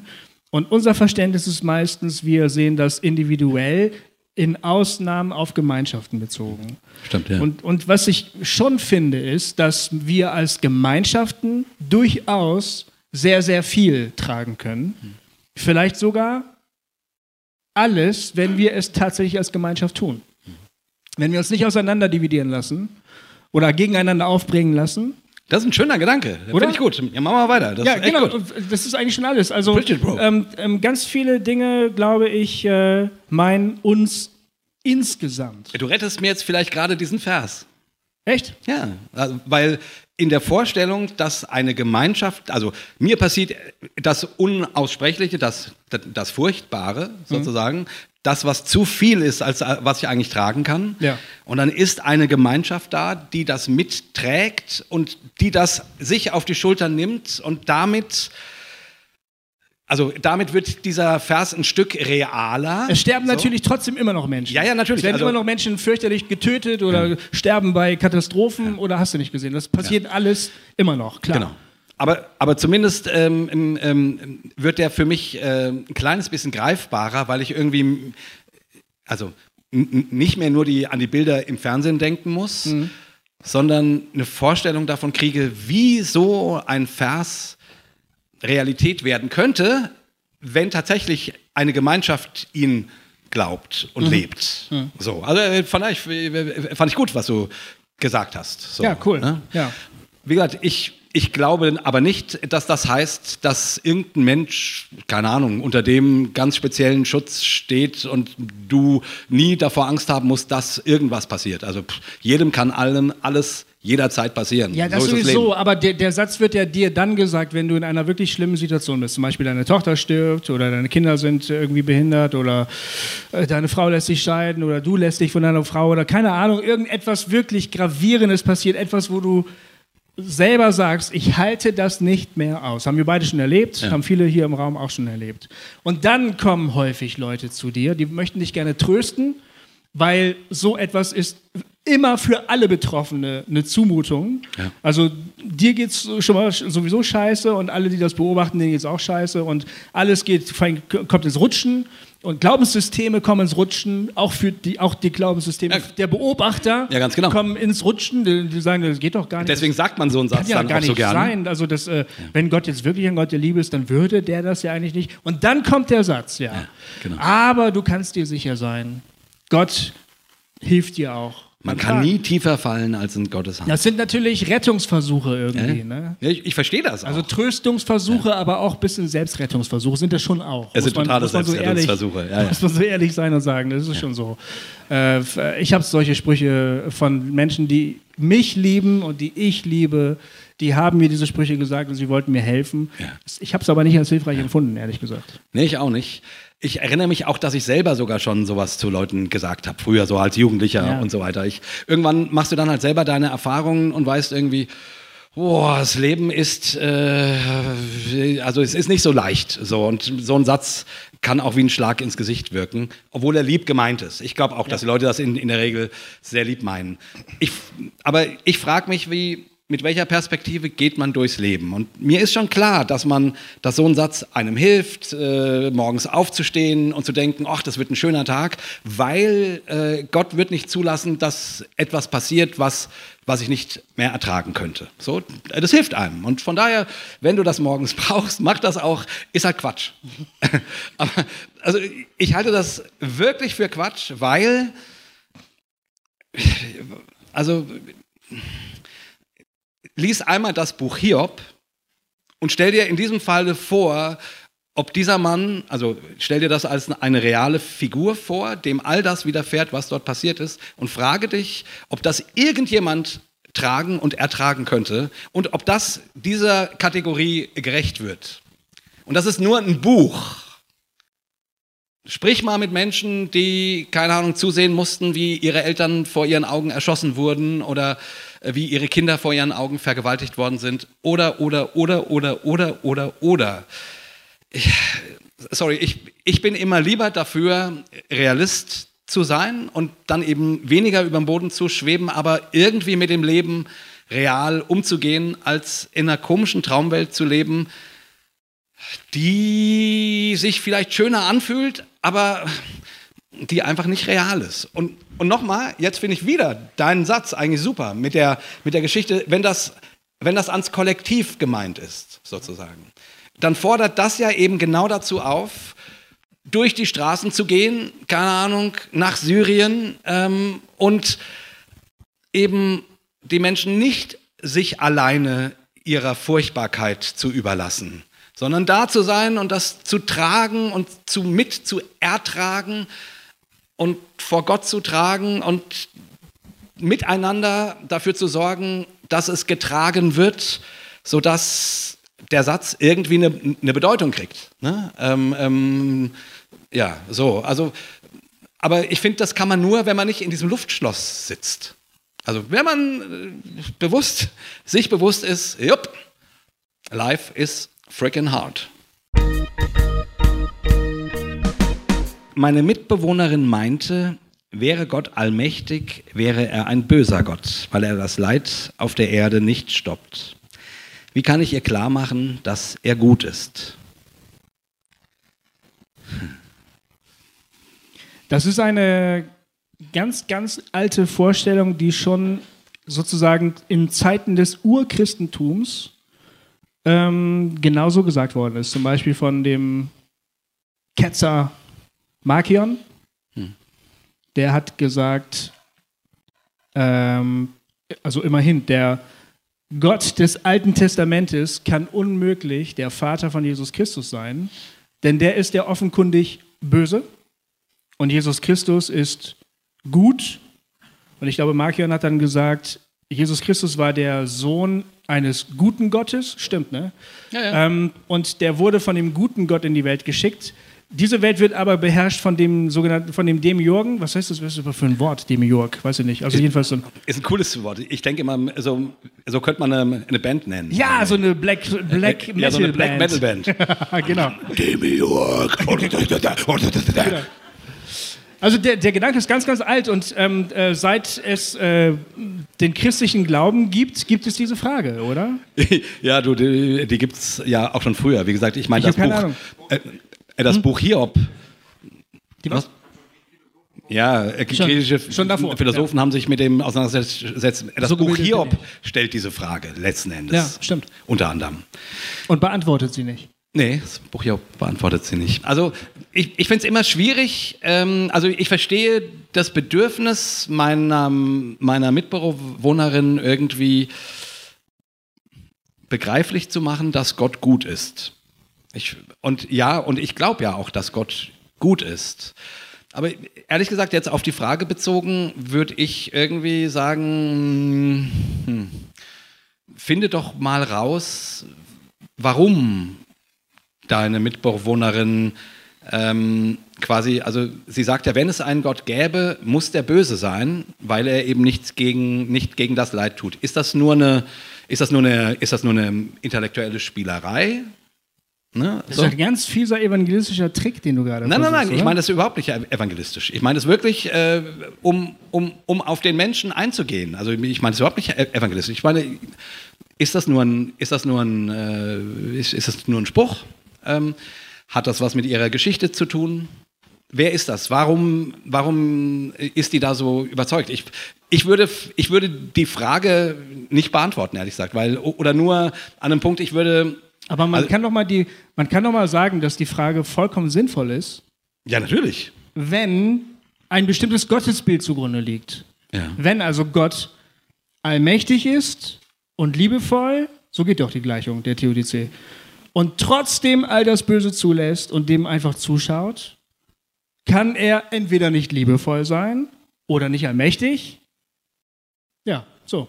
Und, ja, und, das, und das ist doch, also die, ist doch schlüssig, die Frage. Die, das ist doch sinnvoll, oder nicht? Ja, natürlich ist sie schlüssig, aber das ist doch am langen Ende, meine ich, geht es bei Theodizee entweder um Hirnwechserei oder um echtes Leid. Ich, meines Erachtens gibt es da nicht viel zwischendrin. So. Deswegen würde ich persönlich erstmal versuchen herauszufinden, was ist denn das? Ist, ist, das? ist das ein philosophisches Spiel? Okay, dann spielt man ein philosophisches Spiel. So, dann, keine Ahnung, äh, und dann, aber dann geht es nicht um die Frage, ist Gott liebevoll oder nicht. Ah, das so. finde ich unfair. Nee, ist, das ja, ja, ich, so, okay, ich ja. akzeptiere das, aber ich, das finde ich, find ich ein bisschen äh, unfair. Ja? Zu sagen, das ist doch nur abstraktes Rum, dir geht es doch in Wirklichkeit überhaupt gar nicht um Gott. Das ist doch eine sinnvolle Frage. Ja, ja äh, ich, ich äh, vermute. Warum tut er nichts? Wenn er liebevoll ist und er kann alles, warum tut er nichts? Das, ich kann mir schon vorstellen, dass jemand sagt, ich würde gerne an Gott glauben, aber nicht an so einen. Das finde ich, find ich nicht äh, einfach nur so an den Haaren herbeigezogen, um mich nicht weiter mit dem Thema zu beschäftigen. Ja, aber ist da nicht eben die andere Frage, wie gesagt, gibt es da eine persönliche Geschichte zu? Okay, das wäre natürlich spannend rauszufinden. Also ja. verstehst du? Die, hast du Leid erlebt zum also, Beispiel? du so? hast schon recht. Äh, nur Hirnwichserei ist vielleicht ein bisschen krass gesagt, weil natürlich es stimmt, es gibt dann auch noch ja, es gibt wahrscheinlich auch noch diese Zwischenposition. Also, aber ich erlebe das schon oft, na, dass letzten Endes äh, an dieser Frage, ich sage auch jedem Atheisten immer, du, herzlichen Glückwunsch, an der Frage hast du mich. Ich habe kein gutes Argument für einen Gott der Liebe an, innerhalb dieser Parameter, die wir hier besprechen. Ich, ich, ich gratuliere denen immer. Richtig, aber man könnte ja. doch fragen, ob die Parameter richtig sind. Guck mal, ja. ich sehe Bilder aus, von Kindern aus Nordsyrien, ja, aus dem Krieg. Gott sei Dank gibt es jetzt eine Waffenruhe. Und ich, das sind nicht meine Kinder, ich habe diesen noch nie gesehen, aber es berührt mich. Ich bin verzweifelt, weil all das gerade wirklich passiert. Und ich fühle mich irgendwie mit betroffen. Ich bin Bürger der Europäischen Union und ich bin der Meinung, die EU hätte möglicherweise durchaus irgendetwas tun können, damit diese Invasion gar nicht erst stattfindet. Ja? Hat sie nicht getan. Ich bin, ich bin, ich bin, ich sitze nicht in Brüssel, ich, ich habe keine Entscheidungsgewalt, ich habe damit letztlich nichts zu tun, aber irgendwie sitze ich mit im Boot. So, wir sind irgendwie als Menschheitsgemeinschaft davon betroffen. Vor allen Dingen auch als westliche Menschheitsgemeinschaft, die wir alle möglichen Werte laut vor uns hertragen und sagen, da und da und dafür stehen wir. Wenn ich dann mit solchen Bildern konfrontiert bin, ist das nicht mein persönliches Leid, aber es ist schon irgendwie Leid, das ich persönlich nehme. Ja. So, und dann bin ich, dann ist es keine Hirnwichserei, wenn ich sage, wo, bitteschön, ist Gott? Warum muss jetzt zum Beispiel die kurdische Ministerin für, für Frauenrechte und Gleichberechtigung. Warum muss die in einen Hinterhalt gelockt werden, umgebracht werden und dann noch äh, ihre Leiche vergewaltigt werden und dann zur Schau gestellt werden? Warum muss das sowas passieren? Ja, nee, das dass, die Frage, dass die Frage völlig in Ordnung ist, und dann, genau, dann, ist völlig klar. Okay, und dann, und dann genau. Wie gesagt, ich, ich gratuliere denen immer und sage, ja, ich habe keine Antwort. Die Frage ist, äh, ist Gott wirklich liebevoll oder ist er wirklich allmächtig? Ja, aber kommst du da wirklich raus? Also ja, du hast selber gesagt, dass du nicht glaubst, dass Gott allmächtig ist. Nee, ich habe gesagt, äh, ja, aber Allmacht, also ähm, Gott müsste nichts, also Gott müsste fast nichts tun können, wenn er nichts gegen das Leid tut, finde ich. Also sobald Gott Macht hat, mhm. tut er zu wenig. Also und, äh, und du kriegst aus aus dem christlichen Glauben meines Erachtens die Allmachtsfrage, da kann man schon ein Fragezeichen stellen. Also kann der wirklich alles? So. Mhm. Aber mächtig, wirkmächtig ist der biblische Gott schon. Mhm. So. Und dann ist die Frage sehr berechtigt, warum tut er nichts? So. Äh, ich meine, die Frage war ja, deswegen habe ich so geantwortet, äh, ging ja um eine persönliche Geschichte. Ich glaube, die, die Theodizee werden wir jetzt, jetzt nicht lösen. Es sei denn, du hast hier den, hier den super Kniff, das glaube ich aber nicht. Nee, ähm, aber, aber eine Spur, die ich legen kann. Ja, okay. Äh, trotzdem, die Frage ging ja um eine persönliche Geschichte. Deswegen habe ich persönlich okay. angesetzt ja, gut. an der Geschichte dieses Menschen. Genau. Ich wollte überhaupt nicht sagen, dass die Frage äh, nicht berechtigt ist. Das ist, die, das ist, meines Erachtens eine der berechtigsten Fragen auf der ganzen Welt. Okay, dann habe ich dich falsch verstanden. Für, ich, für ja. mich klang das so, als würdest du sagen, also jemand, der die Frage stellt und nein, gar nicht selber betroffen ist. Nein, ich wollte wissen, worum geht es dieser Person? Okay. Geht es um, um ein philosophisches Spiel hm. oder geht es um eine persönliche Geschichte? Hm. Das, das ist auch ein Unterschied, wie ich, wie ich versuche, die diese Frau, die, oder wer auch immer diese Frage stellt, die jemanden konkreten vor Augen hat, der sie ähm, ähm, näher bringen möchte, dass Gott ein Gott der Liebe ist. So, das, das war mein Gedanke. Mhm, mhm, mhm. Deswegen habe ich gedacht, ich muss erst mal rausfinden, wer das ist. So, aber deine Spur. Okay, ähm, wir können jetzt ja auf der Bühne leider nicht rausfinden, wer das ist und welche Geschichte dahinter steht. Deshalb müssen wir uns, glaube ich, um die Frage kümmern. Warum ist Gott dennoch Geil, und am Ende streiten wir es nochmal richtig. gut? Warum ist er dennoch gut, obwohl all das Böse oder das Schlechte, das Leid passiert? Und wir können nicht sagen, warum Gott nicht öfter eingreift und es verhindert, aber was wir sagen können, vom Gott des Neuen Testamentes her, also den Gott, den Jesus uns vor Augen gestellt hat, dass Gott in allem mit betroffen ist, in allen Dingen, die passieren, in den guten wie in den schlechten. Dass wir, der, der christliche Glaube glaubt an einen Gott, der zwar nicht allmächtig von irgendeinem Thron herunterherrscht und die Dinge managt, aber der selber zum Leidenden wird, der auch mitten in diesem Leid mit anwesend ist, der also mit mir gemeinsam in diesem Leid anwesend ist. Wir, wir, und dann glauben wir eben an den gekreuzigten Gott. Ich wiederhole, glaube ich, Jay Friedrichs äh, zum tausendsten, keine Ahnung, wie oft du das gesagt hast. Wir glauben an den gekreuzigten Gott, an den hilflosen Gott, an den vollkommen ohnmächtigen Gott, der sich so zurichten lässt, dass man ihn nicht mehr anschauen möchte. Ähm, und, und der, der wird uns vor Augen gestellt als der, den wir anbeten. Das ist eine völlig andere Herangehensweise als der Mann, der alte Mann mit dem weißen Bart auf Ja. dem Thron. Und wieso macht der nichts? Wieso dreht er jetzt die Schalter XY um, damit hier alles wieder anders wird? Möglicherweise geht das ja auch gar nicht. Möglicherweise kann Gott nicht einfach so machen und die Welt ist plötzlich eine andere. Also- und alles sieht danach aus, dass er es wirklich nicht kann. Oder dass er es aus irgendeinem Grund nicht will, weil er scheinbar nicht auf rapide Veränderungen setzt, sondern auf langsame Wachstums- und Veränderungsprozesse äh, über Jahrtausende. Und das ist äh, scheiße, aber Frustrierend. so sieht es wohl aus. Ja. Ich meine, äh, ich, also jetzt meine persönliche Antwort darauf wäre erstmal zu sagen, ich habe keine, keine wirkliche Antwort. Und dann würde ich, genau wie du es gerade gesagt hast, eben vom christlichen Gott erzählen, der mit dem Leben und dem Leid nicht so umgeht, wie wir uns das vorstellen, indem er es einfach aus der Welt schafft, aber eben in ein Mitleiden geht. Und so, ne? Also das, das ist dann wirklich die Frage, was für einen Gott glaubt man? Und äh, der christliche Glaube ist meines Erachtens ähm, deswegen so ein besonderer Glaube, weil er eben äh, das Leid mit einschließt. Nicht negiert und nicht so tut, als ob Gott das so weghusten würde oder könnte oder irgendwie, sondern irgendwie in, in der Person des Gekreuzigten in Gott hineinholt oder Gott sich da hinein begibt oder wie es, es umarmt oder so. Ich habe sogar den Eindruck, Nur, dass das ist nicht die befriedigende Antwort, die jemand haben möchte. es ist natürlich nicht. Nein, nein, ist es nicht. Jemand möchte gerne haben, ja, du, du musst nur anständig beten und dann geht es alles weg. Ja, natürlich. Ähm, ja, kannst du gerne. Ähm, ich sage nur den einen Satz zu Ende. Ähm, jemand, der meinetwegen suchterkrankt ist, ja, ähm, und dem, der sagt, bitte das mal weg, und du sagst, tut mir leid, mein Freund, du musst Therapie machen und das, wird drei, das werden drei harte Jahre, der ist auch nicht glücklich. Also ist ein dummes Beispiel, aber natürlich ist es nicht die Antwort, die man hören möchte. Aber es scheint die, die Ant man muss ja auch Gott nicht retten. Man muss ja Gott vor niemandem irgendwie retten. Genau. Aber Aus dem Grund äh, gratuliere ich ja den Atheisten immer, weil ich immer denke, ich muss Gott ja nicht retten. Ich finde es eben nur möglich, beides für wahr zu halten. Das Leid passiert und Gott ist dennoch liebevoll und gut. Ähm, zu der Frage, also ich, wür, ich hätte jetzt, jetzt so ein bisschen gesagt, dass Gott uns die Wahl lassen will zwischen, ob wir, also der, der will uns die Wahl lassen, für was wir uns entscheiden. Und wenn ist das jetzt sagt- beliebte Argument an der Stelle, ja? ja, wenn, wenn, Aber es er jetzt, funktioniert nicht. wenn er jetzt sagen würde, ich äh, lass das Bö also ich lösche das Böse aus, dann haben wir ja sozusagen keine Wahl mehr, uns zu entscheiden zwischen Gut und Böse oder was wir jetzt, äh, wie wir uns entscheiden wollen. Aber weil, äh, also ihr, ihr versteht, was ich meine. Ja, ja.